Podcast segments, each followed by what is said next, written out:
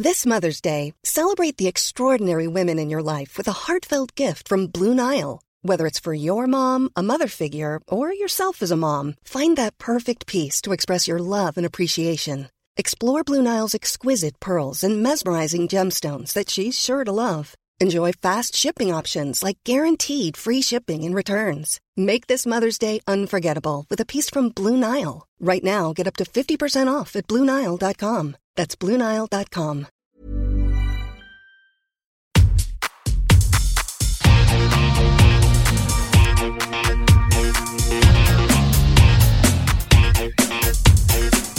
Hola, soy Cristina Mitre, periodista y autora del blog de Beauty Mail. Bienvenidos a mi podcast, donde todas las semanas charlaré con los mejores expertos de la cosmética, la nutrición, el fitness y el bienestar, para que te sientas bien y te veas mejor.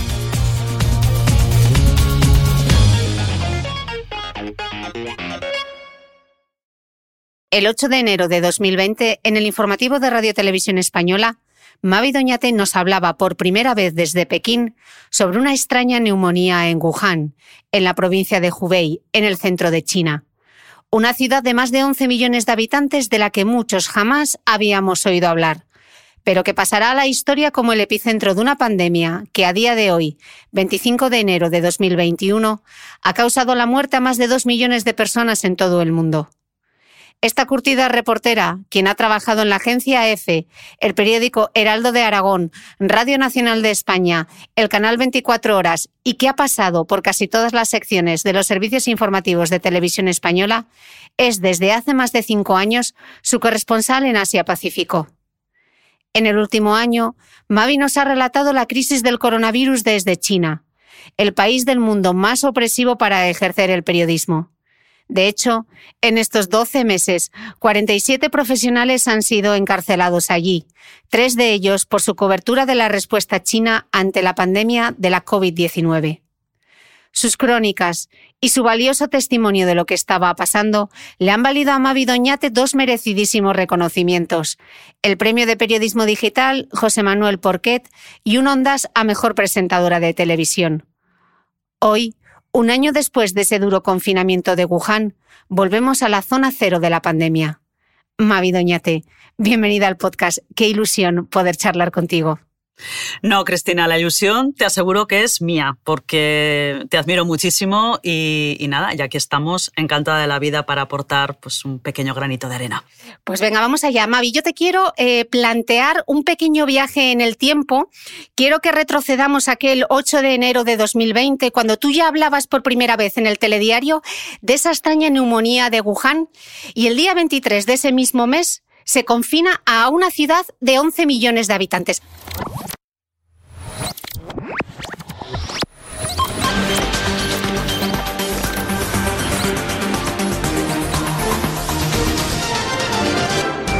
Días después de que en diciembre saliesen a la luz los primeros casos de la nueva neumonía vírica en la ciudad de Wuhan, en el centro de China, se sabe con certeza que muchos de los 59 afectados eran empleados o clientes de este mercado de marisco ahora cerrado temporalmente. Las autoridades chinas han informado de que el, origen es un nuevo coronavirus, un microorganismo que puede causar desde un resfriado a una neumonía y que en su mayoría se pueden tratar de forma eficaz. Pero de momento no se ha explicado si en este caso el el contagio es de persona a persona, algo vital para prevenir una epidemia.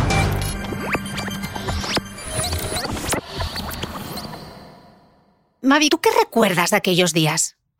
Fíjate, yo antes del 8 de enero eh, me había ido a España a pasar eh, las Navidades y días antes eh, ya me acuerdo que, llegaban informaciones pues, de esta extraña neumonía, como le has llamado, y yo me acuerdo que puse un tuit ya diciendo, bueno, eh, preocupa un poco una enfermedad que hay en China y espero que haya transparencia a la hora de, informarse a lo que sea.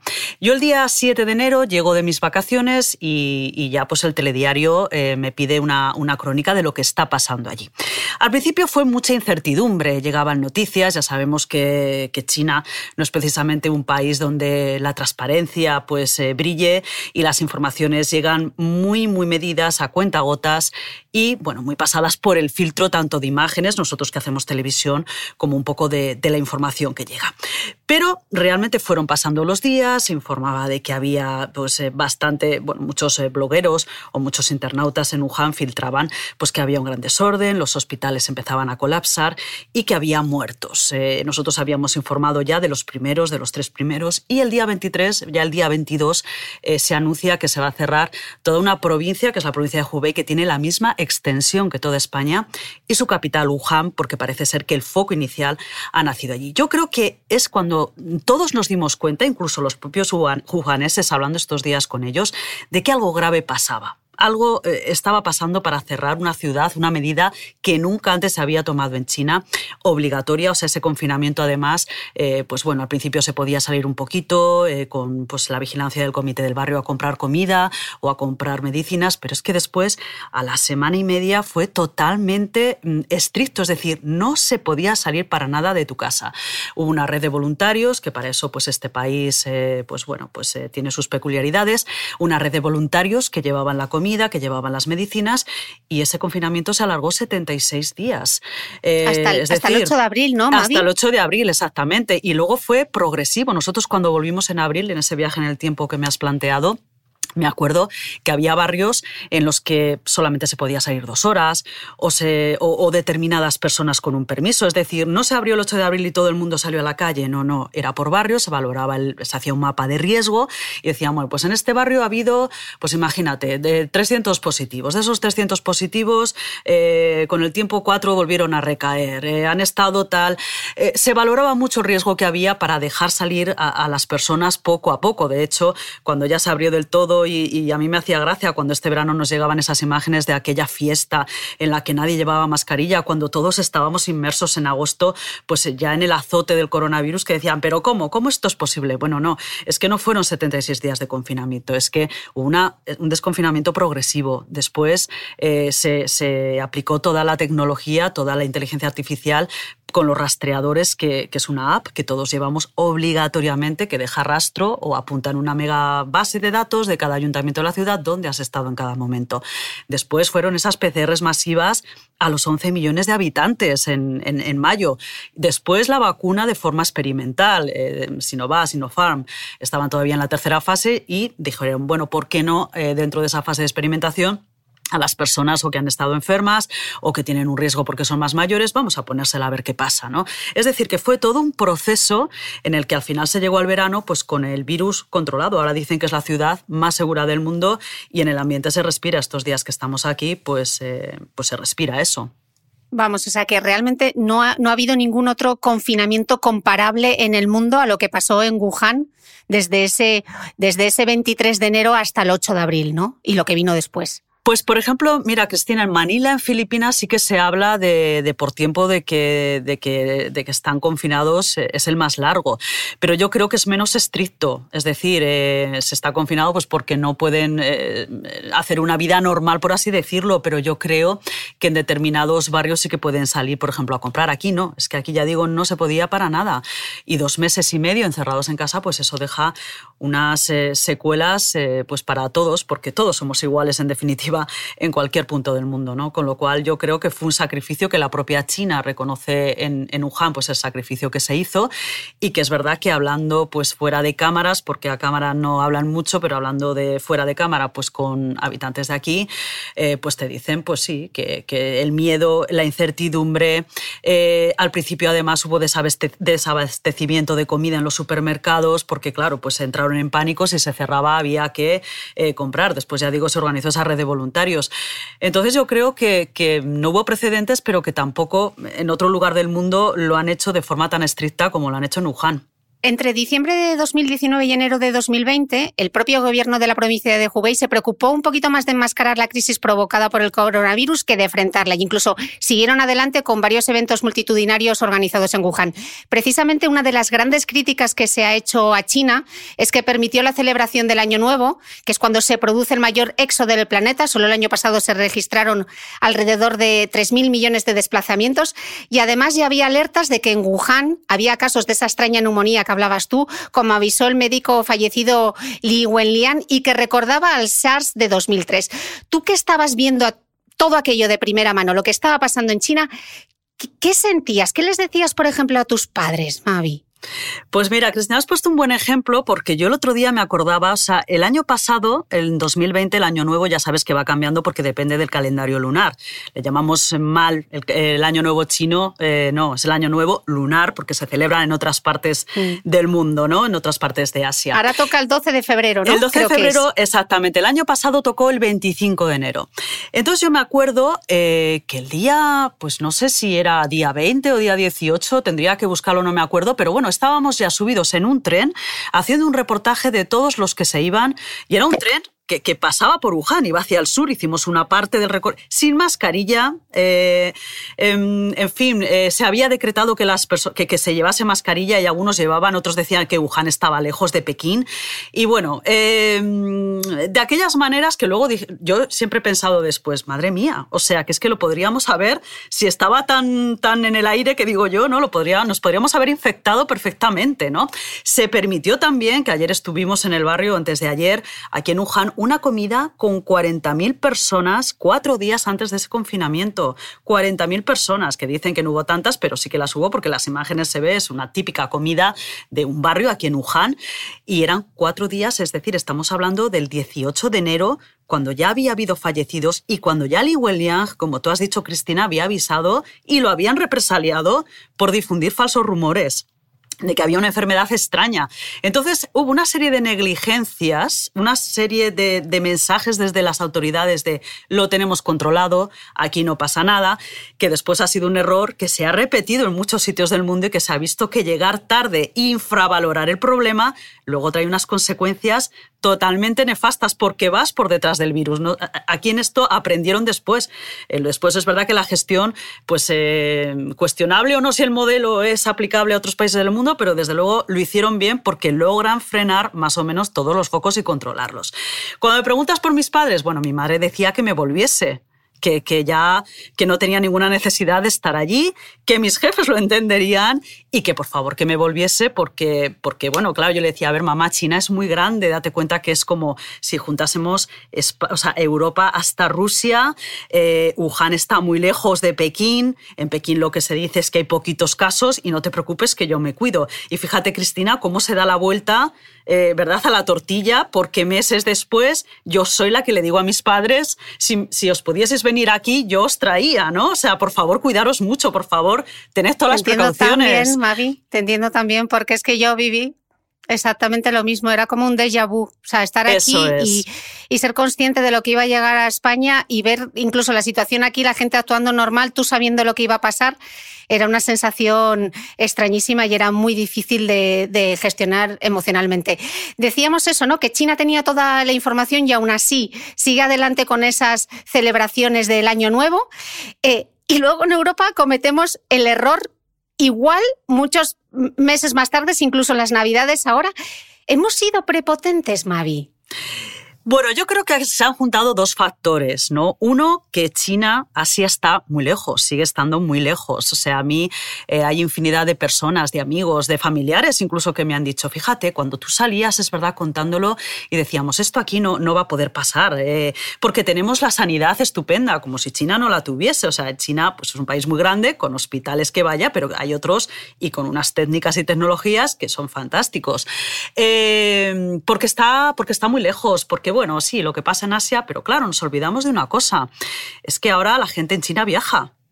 Quiero decir, hace 20 años con el SARS eh, no había una clase media que cogía aviones. Tú has dicho del año nuevo eh, lunar. Efectivamente, en el año nuevo hay mucha gente de Pekín que se va a su pueblecito, pero es que también hay mucha gente que se va a España o que se va a Italia o que ellos vienen aquí, o sea, o que los españoles, o sea, los chinos que tenemos en España vuelven. Es decir, hay un flujo migratorio que ya no solamente es interno del país, sino que es por todo el mundo, con lo cual los virus viajan y se expanden. Entonces yo creo que es por un lado es desconocimiento y que esto está muy lejos.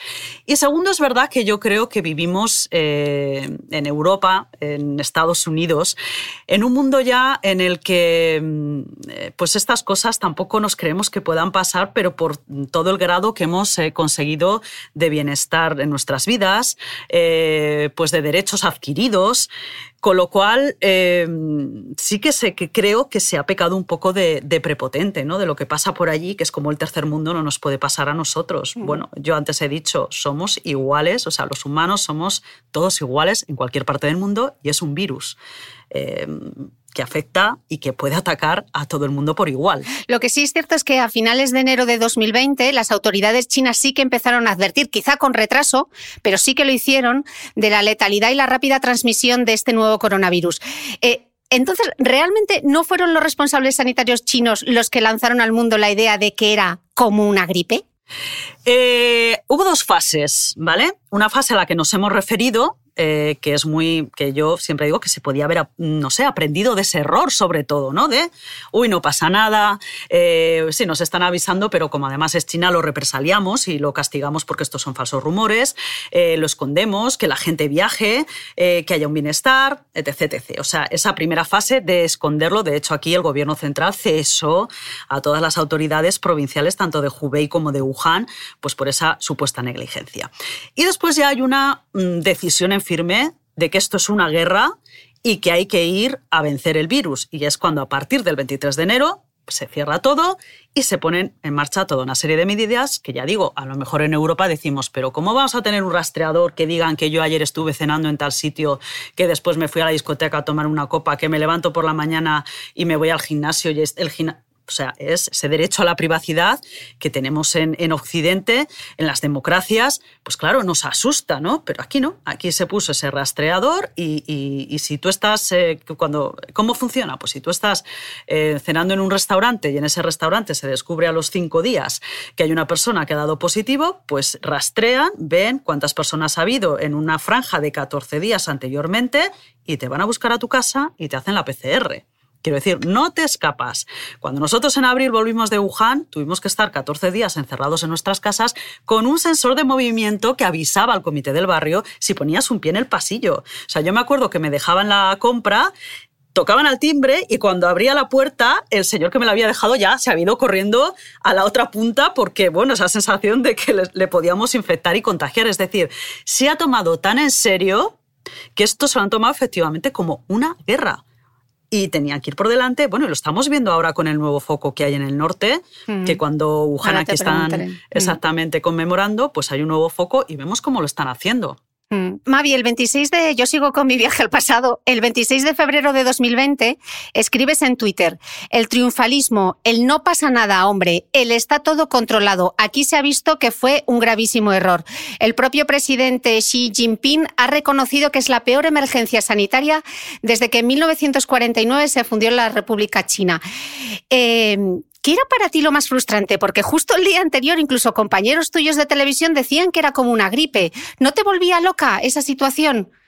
Bueno, yo, yo comprendo también, a ver, eh, es lo que he dicho un poquito antes, Asia está lejos. Eh, yo llevo ya cinco años y esa frustración a la que tú aludes, eh, ya estoy un poco curada. O sea, esto ha sido un poco el culmen, ¿no? todos los informadores aquí, pues todos los compañeros que son grandes periodistas tienen que hacer así con los codos, ¿no? Y abrirse sitio en sus periódicos y sobre todo en la tele donde el tiempo está tasado, ¿no? tanto a lo mejor en la prensa escrita, pero sí eh, en, pues bueno, pues ya digo, en un informativo de televisión. ¿no?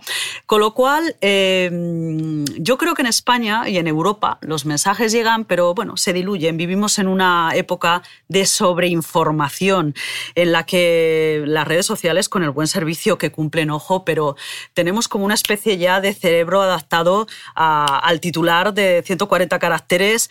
Eh, no tenemos ya la atención porque estamos bombardeados constantemente con eh, información de, leer todo en profundidad, de sacar análisis, ¿no? Ya la gente no hace eso. Con lo cual yo, yo me acuerdo además de una anécdota en la que yo decía, bueno, es que esto interesa en tanto en cuanto eh, hay un congreso, el Mobile, eh, que se celebra en Barcelona y entonces se va a suspender o no se va a suspender. Y entonces aquel día eh, varios espacios informativos me pedían el directo para que después cuatro tertulianos eh, pues hablasen de si era o no era conveniente suspender el Congreso. Es decir, eh, se lleva una adaptación de lo que está pasando en el mundo en general a la ventana que tenemos en España. No a la noticia por sí que ocurre en el país, no a la historia que está ocurriendo en el país. Entonces, claro, los periodistas que decían que era una gripe, era porque a su vez las fuentes que a ellos les informaban, sanitarias, supuestamente les estaban diciendo que era una gripe. Entonces, em, claro, em, en España esos mensajes no solamente de periodistas, sino de políticos los hemos escuchado. Y toda la desinformación, es decir, eh, yo creo que realmente no se ha mirado, pero ya no hacia China, porque China es verdad que puede despertar temores. Estamos hablando de un sistema eh, autoritario con muchas sombras, a veces más que luces a la hora de ese respeto a los derechos humanos. Pero bueno, se podía haber mirado a Corea se podía haber mirado a Taiwán, que son democracias y que han conseguido, o sea, en, Corea del Sur estamos hablando de que salta una alarma cuando ya hay 600 casos diarios y ya hablan de una ola en la que hay que aislar, eh, no aislar, o sea, no encerrar, pero sí, eh, pues que con horarios de bares o que se corten ciertos viajes. Es decir, se toman medidas, no se espera a que haya ya otro brote descontrolado, que es cuando se, se dice que es otra ola, ¿no? Entonces, mm, frustración, pues eh, yo creo que un poco sí, Cristina, un poco sí, pero ya digo que no me sorprende tampoco, ¿eh? ya estás, ya estás curtida. De hecho, yo te he, he, leído uno de tus, de tus tweets que dices, me empieza a dar gran pereza los que siempre destacan lo peor de China cuando pongo algo bueno y los que cantan las excelencias de la misma cuando pongo algo que no es tan bueno. Que sí, que ya vemos las dos realidades, no os preocupéis. A la hora lapidadme unos y otros. Te entiendo, porque yo vivo en un país que también causa como mucho recelo, mucha controversia, mucho prejuicio y a veces eh, es difícil, ¿no? Eh, no lo estás defendiendo, pero quieres dar, eh, quieres dar el dato, quieres contar lo que está pasando y, te ponen como en entredicho, ¿no? Es muy complicado. Es muy complicado y más, esto es un fenómeno, Cristina, eh, bueno, pues porque de lo que hablamos estamos inmersos en la realidad de las redes sociales que crean su realidad eh, y a veces muy paralela y en un mundo muy polarizado en el que pues yo creo que también presidentes de potencias como Estados Unidos salientes han tenido mucho que ver, me refiero a Trump. ¿no? Entonces, eh, yo nunca había vivido, pero bueno, ni yo ni mis compañeros que estamos aquí, ese ataque eh, pues de una parte y de otra ante un país cuando intentas hacer información que, pues que, pues sí, pues que despierta pasiones y también odios. Eh, hay muy poca gente que se queda en el medio pues con esa visión equilibrada de que en un país nada es bueno todo, todo, todo, ni nada es malo todo, todo, todo, porque es que no es creíble además, ¿no? Pero bueno, nosotros nos ceñimos a hacer una información. Y en esa información muchas veces hay cosas pues que no gustan. Esto es como un médico que hace radiografías. Le encantaría decirle al médico que todos los pulmones que ha hecho ese día pues están limpios, pero tiene que informar si ha visto una mancha en uno sospechosa, ¿no? Eh, nosotros no vamos a cambiar el mundo, no lo pretendemos tampoco, pero sí que tenemos que contar lo que hay. Entonces, claro, eh, nosotros desde el año pasado, desde 2020, pues estamos eh, notando pues, que hay unos ataques voraces de antichinos y prochinos, es decir, si cuentas algo bueno, eres una vocera del Partido Comunista Chino, si cuentas algo malo, pues eh, vas con unos prejuicios para, porque claro, porque mm, sigues a la prensa estadounidense y británica, que está totalmente escorada, y entonces eh, pues eh, te dedicas a contar solamente lo malo. Entonces, bueno, pues hay que aislarse, yo creo, también bloquear cuando ya esto se hace insufrible y bueno, y, denunciar si hay algún tuit que realmente pues, eh, vulnera eh, ya el límite y seguir hacia adelante pues con informando pues, eh, pues lo mejor que se puede, ya digo, ¿no? En un país en el que ya de por sí no es fácil. Estos días estaba, eh, te iba a decir que, bueno, que es que pones una cámara, no se puede ir al mercado, no se puede, de, mariscos donde supuestamente pues, hubo el primer foco. Eh, no se puede ir a otros mercados donde aquellos vendedores ahora venden sus mercancías. Eh, no se puede ir al hotel donde los científicos de la OMS están haciendo cuarentena, ni siquiera hacerte un stand-up delante, pues porque te echan. Es decir, no se puede hacer nada. Entonces, ante eso, pues vamos a contar que no se puede hacer nada, tenemos que visualizarlo. e, es lo que hay, es lo que hay. Mm. Justo me estoy conectando contigo, sigues en Wuhan. Yo pensaba que ibas a estar de vuelta en Pekín, pero te has quedado un poquito, un poquito más en la ciudad. Cuéntame qué estás viendo. Me, encantaría que luego me abres las, las, las, cortinas y me enseñas un poco la ciudad. ¿Qué hay? ¿Cómo es Wuhan y cómo está viviendo ahora después de ese confinamiento? Pues Wuhan es una ciudad realmente bella. Eh, yo no me la imaginaba así para nada. Es una ciudad bañada por el Yangtze, eh, que es como un mar, no es un río, es un mar. Entonces eh, le da pues, pues una magia especial. ¿no? Llevamos días en los que no se ve mucho el sol, con lo cual tampoco llueve y llueve, con el añadido de trabajo incómodo que eso supone. Es una ciudad que en 15 años pasó de ser un centro pues, industrial y contaminado a ahora pues, tener barrios verdes eh, rascacielos que son pues ese símbolo del progreso. Y yo creo que la gente está em, intentando un poco pasar página eh, y que no se le mire, o sea, quitarse el estigma de que es aquí donde empezó todo, ¿no? Ellos dicen que son los primeros que lo sufrieron y de hecho hay muchas secuelas psicológicas. El otro día hablábamos con una psicóloga y nos decía que ante el temor eh, mínimo de que haya otro contagio, otro brote, de que el norte ahora donde está ese foco pues haya alguna persona que haya podido estar y contagiar, reciben en línea 120 llamadas al día eh, porque, pues claro, eh, se les despierta todo el temor a que volver a caer enfermos, eh, a volver a, tener que ser encerrados. Em, ellos viven también internamente. Nos contaba el otro día una chica que, que los que han estado muy enfermos con secuelas se les estigmatiza, ¿no? Es como yo no quiero saber nada de ti porque, porque, bueno, porque has estado muy enfermo y igual, pues, no sé, ¿no? Me, contagias algo. Es decir, eh, hay unas cicatrices que, con todas las ganas de vida que hay, obviamente, pero que tardarán en, en irse, ¿no? Entonces, bueno, eh, por lo demás, pues es una ciudad china normal en la que los chinos como nosotros les encanta reunirse para comer, para estar con los amigos, para beber, eh, para ir al karaoke, em, para ir de compras. Bueno, pues eh, para no bailar, somos tan para bailar exactamente, es decir, que no somos tan tan diferentes en el fondo, ¿no? Mm. ¿Y, y de verdad llevan meses viviendo con total normalidad mientras eh, el mundo vive casi como en un estado de alarma sin fin. ¿Se va con mascarillas y es la única medida de protección que hay o, cómo es el día a día? Pues mira, nosotros estuvimos en abril, eh, cuando el abril del año pasado, cuando se empezó a abrir. ¿Vale? que veíamos esas ganas de vida, esas personas que salían dos o tres horas de casa y estaban pues deseosos de, salir. Vivimos los, eh, los primeros códigos eh, de inteligencia artificial de rastreadores que nos volvíamos todos locos y ellos también, porque para entrar pues en un, imagínate, en una zona comercial, siempre había alguien que les tenía que ayudar porque claro, las apps son, complicadas y al principio tampoco funcionaban muy bien hasta que todo se normalizó. Eh, volvimos en octubre, en octubre pasado, para hacer un informe semanal y la mayoría de las eh, personas por la calle no llevaban mascarilla, eh, alardeaban de ser la ciudad más segura del mundo, eh, se vivía con normalidad y ahora es cuando un poquito de nuevo las medidas han incrementado, pero por lo que está pasando en el norte. Por eso estamos hablando de mm, un poquito más de 1.700 positivos en cuatro, que suman cuatro provincias del norte. Es decir, que tampoco hay un número exagerado, pero se ha vuelto a confinar eh, a 22 millones de personas en el norte, se vuelven a hacer esas PCRs masivas. Es decir, que un poco el fantasma reaviva de que el virus no está controlado y que, bueno, y que al final, pues sí, es, es un país muy grande, pero bueno, lo que hablábamos antes, el virus viaja y es que estamos a 12 días del Año Nuevo Lunar, eh, con lo cual ya se han prohibido ciertos viajes, se está recomendando a las personas que no vayan a sus pueblos a no ser pues, que sea necesaria, necesario totalmente pues, porque tengan un familiar enfermo, sino que se queden en sus casas en donde están viviendo, trabajando. Es decir, que yo creo que va a ser un Año Nuevo Lunar eh, triste, ¿no? O sea, porque bueno, en Pekín ya se han suspendido todos los festivales, todas las fiestas, y aquí pues ahora la vida es normal también. Llevan mascarilla pues por asegurar y porque además es invierno y también la gripe tiene mayor incidencia, pero no, vamos, o sea, el otro día estuvimos en una zona comercial, entras, no hace falta pasar el código. En Pekín ahora sí, pues porque Pekín, ya digo, hay casos, con lo cual el riesgo sube.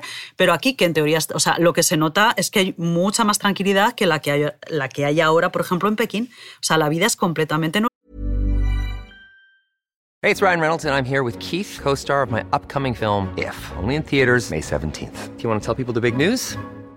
All right, I'll do it. Sign up now and you'll get unlimited for $15 a month in six months of Paramount Plus Essential Plan on us. Mintmobile.com slash switch. Upfront payment of $45 equivalent to $15 per month. Unlimited over 40 gigabytes per month. Face lower speeds. Videos at 480p. Active Mint customers by 531.24 get six months of Paramount Plus Essential Plan. Auto renews after six months. Offer ends May 31st, 2024. Separate Paramount Plus registration required. Terms and conditions apply if rated PG. Cool fact a crocodile can't stick out its tongue. Also, you can get health insurance for a month or just under a year in some states. United Healthcare short term insurance plans, underwritten by Golden Rule Insurance Company, offer flexible, budget friendly coverage for you. Learn more at uh1.com. Normal. Mavi, el gobierno chino llama a Wuhan la ciudad heroica y la propaganda estatal usa la ciudad como ejemplo de su éxito en el control del coronavirus. ¿Los habitantes de la ciudad se sienten héroes o piensan que el resto del mundo los ve un poco como los responsables de la pandemia? Bueno, yo creo que sobre todo lo segundo, pero también porque los eh, habitantes, eh, los más de 11 millones de Wuhan, eh, como toda China, está sujeta a una propaganda constante y a una censura de todo lo que viene de fuera. El otro día nos dejaron por fin, que lo habíamos ya pedido en octubre cuando se abrió, ver el museo, un museo que han hecho que se llama La batalla contra la COVID, ¿no? En Wuhan, y entonces recorre todos esos meses tan duros de enero a marzo, cómo se luchó, pues había pues de una parte dedicada a los médicos, que por cierto, y esto es muy, muy sintomático de lo que es el país, había cuatro o cinco fotografías de médicos fallecidos, entre ellas no estaba Li Wenliang, ¿vale? Y entonces, bueno, pues está muy bien hecho. Es un recorrido eh, muy emotivo. Los médicos, cuando hay vallas, están camas de esos hospitales que se levantaron de la nada en nueve días. Es muy emotivo. Y de repente, pero bueno, cuando llegas, eh, hay toda una sala en la que yo contabilicé hasta nueve o diez retratos de Xi Jinping. Es decir, es eh, con una conclusión al final que viene a decir que todos unidos en torno al Partido Comunista Chino y al líder, pues se vence a todo, incluido un virus, ¿no? Es decir, hay una propaganda constante que, bueno, que sí, que, que por un lado los alzan como héroes y ellos yo creo que como toda población normal lo que quieren es un poco pasar página y vivir y por otro lado está también ese nacionalismo eh, con la propaganda que les están diciendo, sí, sí, es que claro, o sea, ahora nos miran y nos dicen que de aquí salió todo y bueno, no tienes más que ver las redes, que es verdad que hay una parte de la comunidad internacional o una parte de la sociedad que siempre va a mirar a China como el responsable y el culpable de lo que ha pasado, ¿no? Entonces ellos también contra eso se arman. Es parte también de esa especie de, adversidad que cuando un periodista extranjero va con el micrófono, pues te dicen no quiero hablar con vosotros, pues porque se piensan que vamos a contar esto y que siempre vamos a sacar lo malo. ¿no? Entonces hay una mezcla de las dos cosas. ¿no? Un poco de lo han superado, lo hemos conseguido, lo hemos conseguido por lo que lo hemos conseguido. Y después, pues bueno, pues sí, tenemos este estigma y hay que luchar contra ello porque no se puede responsabilizar a un país de, de que ha surgido aquí un virus, ¿no? Eh, Mavi, es fácil pensar que gran parte del éxito chino este, en, el control del virus se debe a ese sistema totalitario. Después de, de, llevar años viviendo allí, ¿crees que es una cuestión solo del sistema político o hay algo del carácter chino que ha contribuido al éxito en contener la pandemia? También mitad y mitad. No se puede decir que una cosa sea totalmente esto ni la otra tampoco. Eh, es un sistema autoritario, es decir, que no obedecer eh, las reglas te puede traer graves consecuencias, con lo cual eso te, te anima a cumplirlas, obviamente, si no quieres tener unas represalias en el futuro. Pero tampoco se puede decir que los chinos sean obedientes 100%. Es decir, aquí cuando se confinó se tuvieron que poner vallas porque son barrios abiertos y la gente salía. Eh, muchos nos decían, nosotros cuestionamos si eso era necesario realmente, ¿no? O sea, hombre, encerrarte en tu casa, pues no es un plato de gusto para nadie. Eh, hemos visto imágenes en las que hay gente pues, que quería ya huir de la ciudad, como pasó, pues porque la cerraban y tenían que irse y los tenían que volver otra vez diciendo, no, no, no, o sea, volveros porque ya está cerrado. Eh, en fin, eh, personas que, que, les entró pánico cuando dijeron que nos van a hacer unas PCRs masivas, que yo me tengo que meter el palo en la garganta con, con mil personas más alrededor alrededor. O sea, quiero decir, todas las medidas han llevado su lado de miedo, de incertidumbre y, y que duda cabe, pues que a los chinos también les ha despertado esos sentimientos. Lo que pasa mm. que, claro, si te niegas a ello, pues, eh, pues eh, las consecuencias son peores que en una democracia, pues que a lo mejor sí te pueden poner una multa o bueno, eh, pero aquí es que estamos hablando de que te pueden hacer la vida imposible, pues para, pues eso, pues a lo largo de muchos años realmente. Mm. ¿Qué, visión tienen en China los ciudadanos de a pie de, cómo se ha gestionado esta crisis en Occidente? ¿Qué información les llegan? ¿Qué opinan? ¿Qué dicen? Pues mira, piensan que estamos un poco locos. Eh, piensan que por qué no nos encerramos en, o se encierran en sus casas cuando las cifras son eh, tan, tan altas. Es decir, hay una parte que dice, pero ¿por qué tiene que obligar el gobierno? Es que yo con esas cifras ya me metería en mi casa y no saldría. ¡Qué miedo! ¿no? O sea, también está ese componente de miedo de que han pasado SARS y ahora han pasado lo que han pasado también, con lo cual ya saben que, no es ninguna tontería. Entonces yo creo que están muy sorprendidos. Eh, también ese sistema propagandístico al que he hecho eh, alusión antes, pues se frota las manos y, y dice, ¿veis? Estos son las democracias que también funcionan, muertos y muertos y muertos todos los días en el resto del mundo. Entonces, claro, eh, hay esa vertiente, pero el ciudadano de a pie un poco está como que no lo acaba de entender, ¿no? Dice, bueno, pues si es que yo ya digo, me metería en mi casa, no saldría, ¿no? Mm. Eh, Mavi, el gobierno chino ha mostrado absoluta indignación por algunos informes que apuntan que el SARS-CoV-2 podría haber salido accidentalmente no del mercado, sino del laboratorio de Wuhan, donde se investigan los coronavirus desde hace años, y, y así surgen un montón de teorías de la confrontación, ¿no? Unas que apuntan a que la difusión del virus fue un acto intencionado, mientras que la propaganda gubernamental sostiene la posibilidad de que el virus no comenzó en China. Conclusión. Eh, es una incógnita que todavía está sin resolver y que se investiga en colaboración con la Organización Mundial de la Salud y que por eso tú te has quedado unos días más en Wuhan porque están ahí, ¿no? Eh, ¿Cómo se habla de todo esto en China? ¿Cómo se habla? ¿Qué dicen? Sí, se habla, se destaca, se destaca la colaboración de, la OMS, de la Organización Mundial de la Salud con China. Los 10 científicos están haciendo cuarentena en estos momentos en un hotel aquí en, en Wuhan, salen el jueves. Tenemos que tener en cuenta que van a trabajar sobre terreno un año después. Eh, meses después de que sus eh, colegas chinos ya han estado en los sitios, eh, pues bueno, que podrían arrojar pistas, como ese mercado de mariscos, donde, pues bueno, pudo ser un foco para expandir ese virus.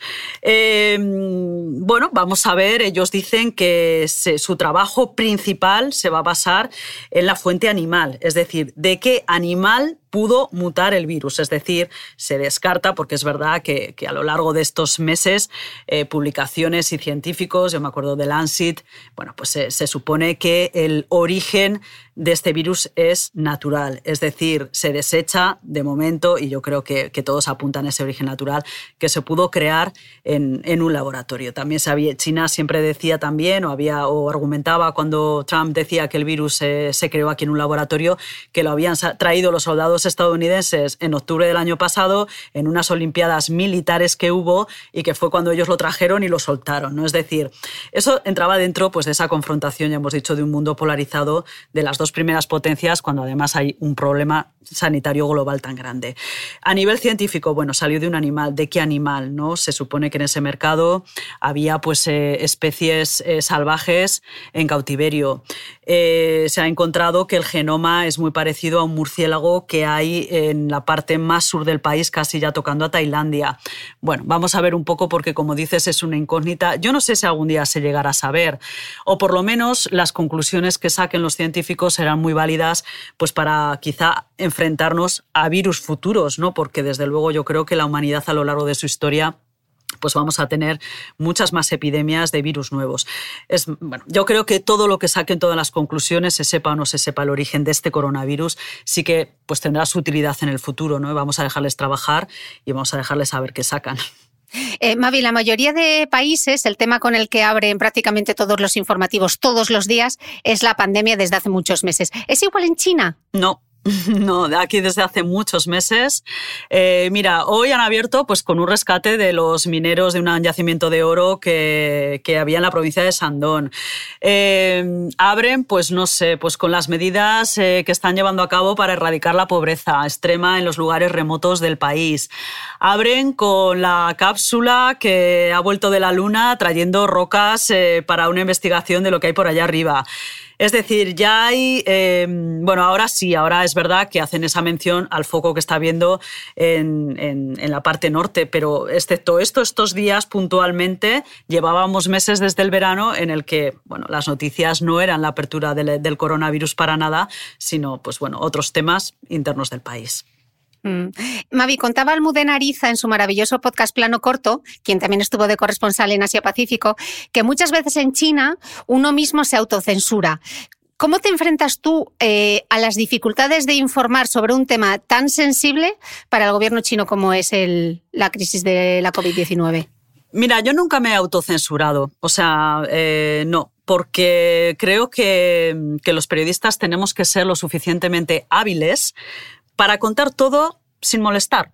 Quiero decir, si es verdad, lo tienes que contar. Claro, eso lo tienes que avalar y comprobar y reconfirmar. Uno de los problemas que hay en China es primero que tienes que separar mucho lo que es propaganda de lo que es información y después eh, pues eh, contrastar y confirmar. Es decir, yo me acuerdo cuando al principio eh, me ceñía la versión oficial de lo que estaba pasando. pues bueno, yo decía según y además siempre según fuentes oficiales, estos son los datos, ¿no?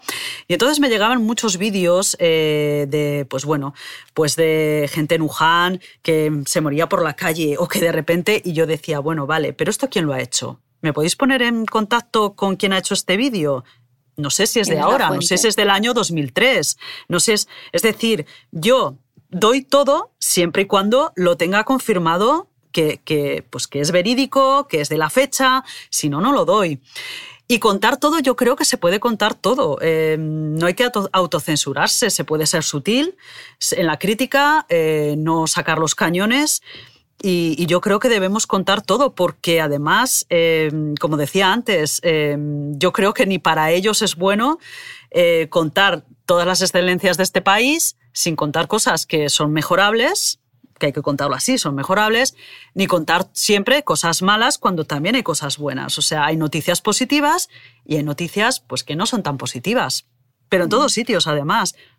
¿Has pasado miedo en algún momento estos meses? Eh, no, no, miedo no. O sea, China es verdad que, que te pueden decir que no como mucho te ponen una mano delante de la cámara, te empujan un poco, pero no es un país en el que la violencia eh, esté a la orden del día. Em, como mucho te expulsan, quiero decir, aquí hemos visto, no hay periodismo, o sea, perdón, no hay periodistas ahora estadounidenses, los han expulsado a todos, es decir, no te renuevan el visado, que te tienen que renovar todos los años y ya está, y te vas a tu casa.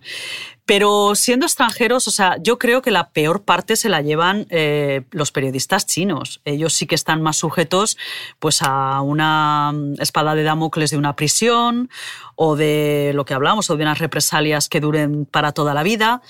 Nosotros yo miedo no. Eh, es incómodo, agota la paciencia, eh, no puedes hacer tu trabajo porque te sacan de los sitios, pero miedo en el sentido de me van a coger, me van a... Nunca, la verdad es que nunca. Es más, muchas de las veces que nos han sacado de los sitios nos lo han dicho amablemente también. O sea, quiero decir, mm. eh, después de enseñar la documentación nos han dicho, por favor, tenéis que marcharos, ¿no? Otras veces, ya digo, es más incómodo, pero nunca ha habido una violencia por el medio para tener miedo. Mm.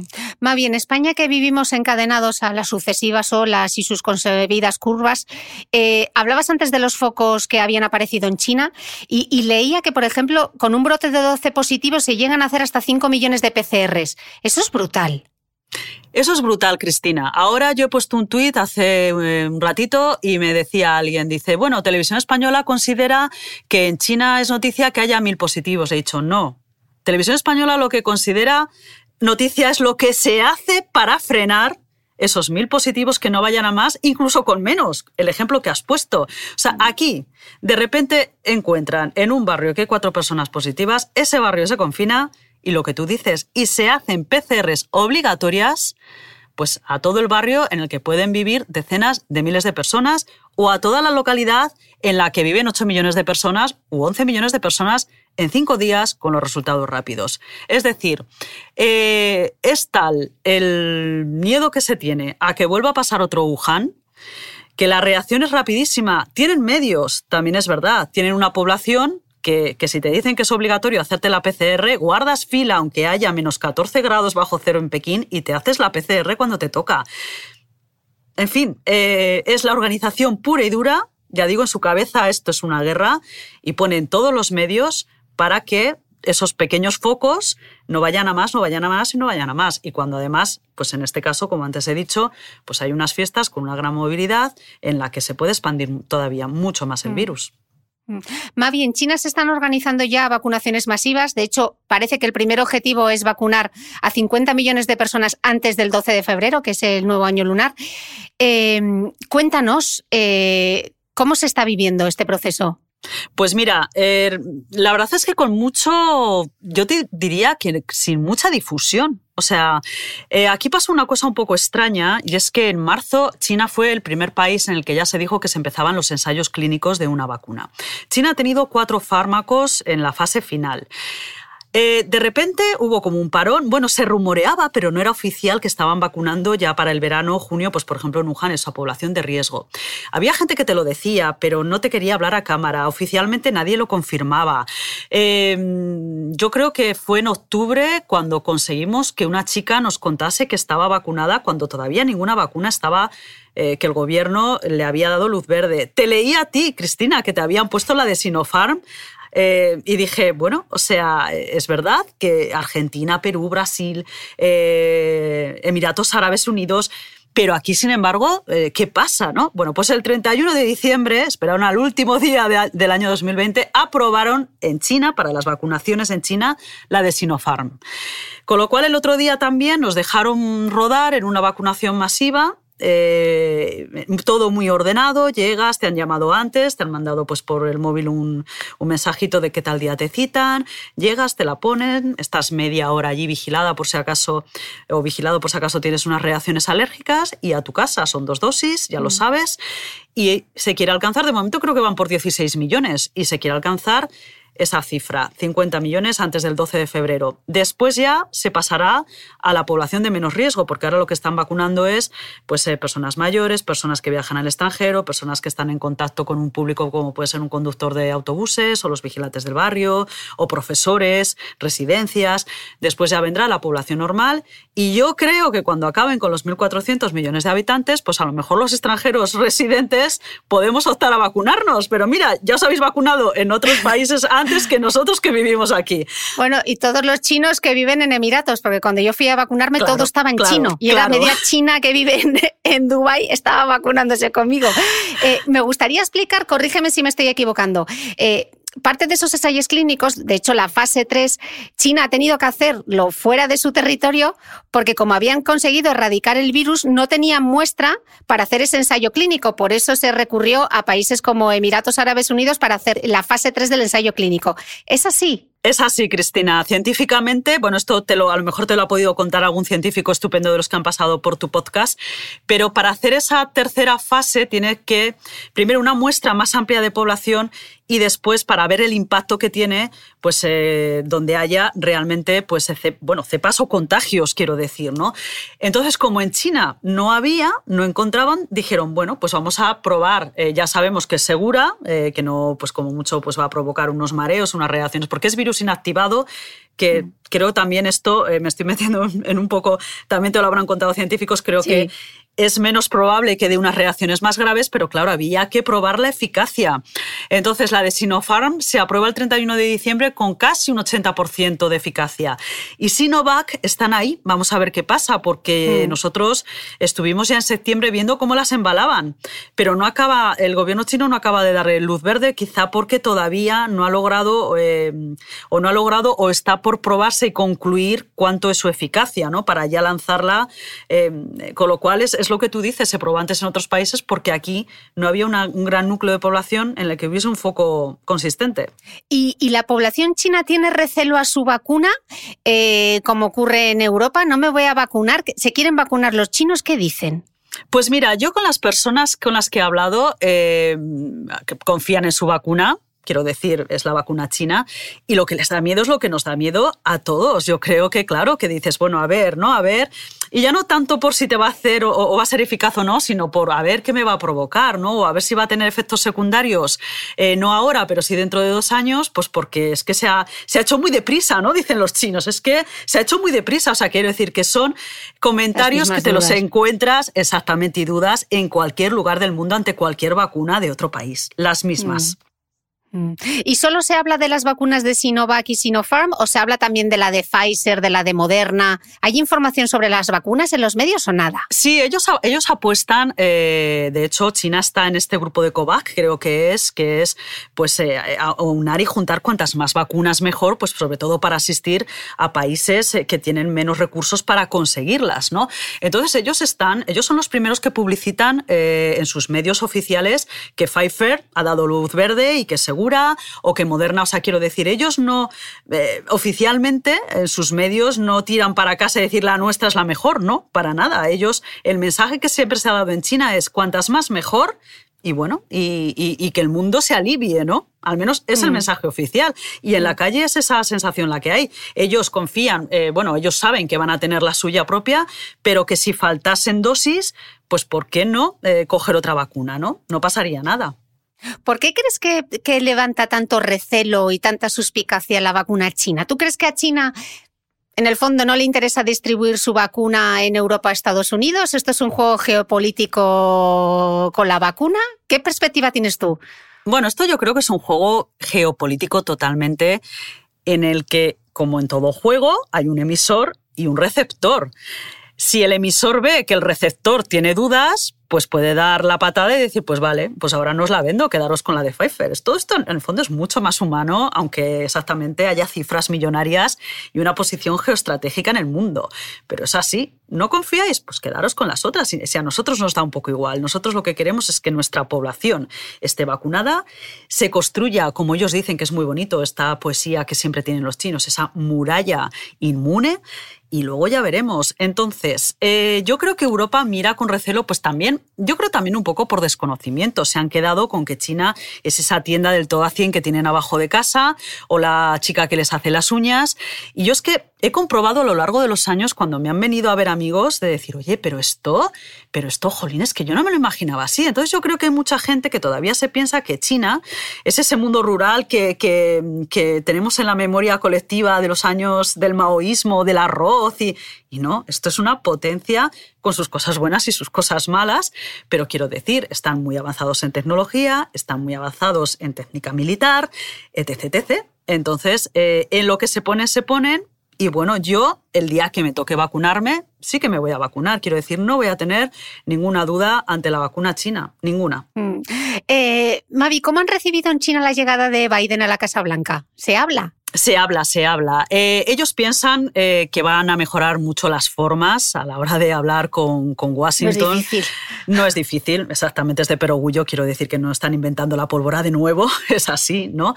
Pero luego también creen que, bueno, que no va a cambiar mucho en el fondo pues, eh, todas esas políticas proteccionistas que ya inició Trump y que Biden, ellos creen, parten de esa base, igual se llevan alguna sorpresa, que van a continuar.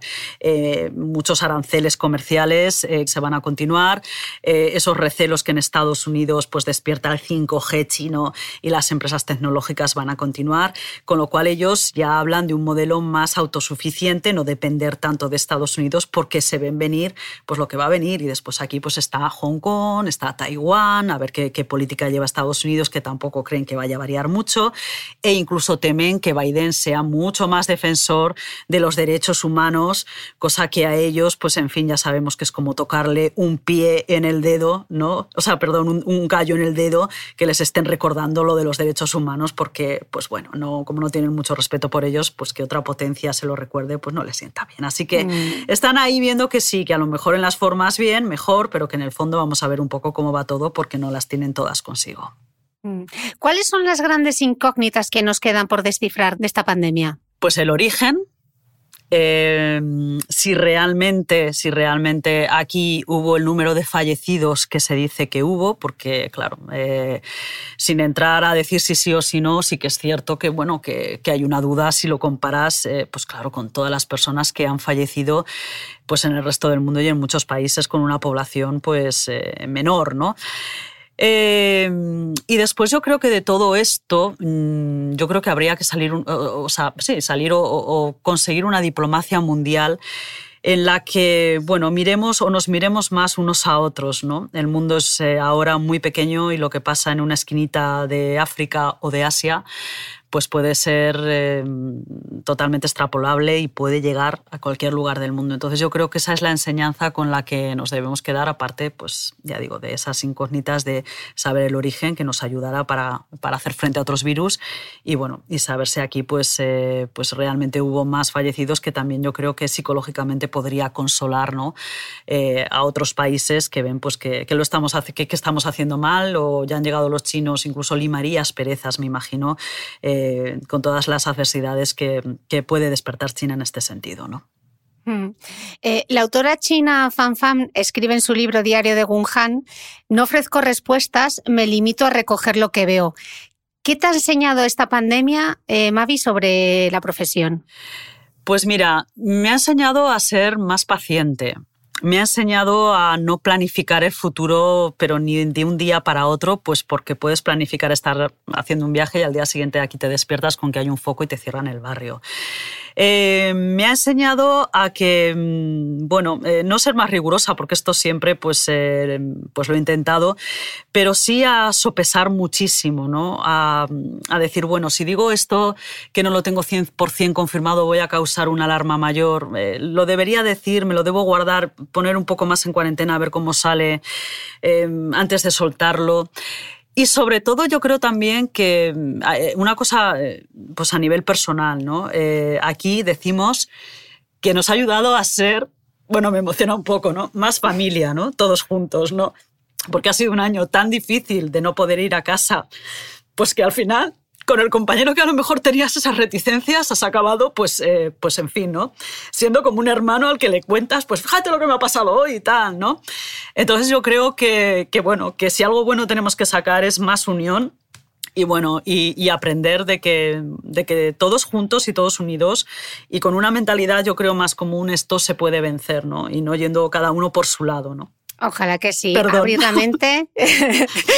claro que sí, abrir la mente, ser más solidarios, ser más empáticos y darnos cuenta que en este mundo globalizado significa eso, que lo que pasa en China y en cualquier esquina del mundo nos puede afectar a nuestro día a día, ¿no? Yo que siempre pensé que me podía subir a un avión ese veintitantos de marzo cuando de repente me cerraron el aeropuerto fue la mayor angustia vital que he vivido que he vivido nunca, ¿no? Pero al final lo que tú dices, la familia que uno elige, la familia que está aquí, los amigos, pues al final todos juntos haciendo piña, eh, hemos seguido adelante. Mavi, qué placer charlar contigo. Estaría otra hora más. Ojalá pueda volar en algún momento, irme a Pekín, conocerte. Ojalá, ojalá, ojalá, Cristina, ojalá, ojalá, Es la palabra ojalá. que más repito en el último año.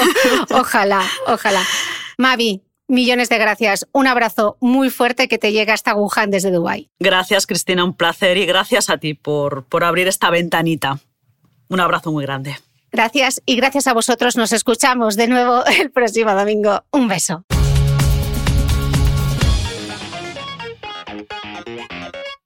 No olvides que todas las notas de este capítulo están en mi blog de beautymail.es. Además, si no quieres perderte ninguna entrevista, suscríbete al podcast de Cristina Mitre en tu reproductor de podcast habitual. Y un último favor, si me escuchas en Apple Podcast, regálame unas estrellas y déjame una reseña, porque así ayudas a que este podcast siga creciendo. Muchas gracias y nos escuchamos de nuevo el próximo domingo.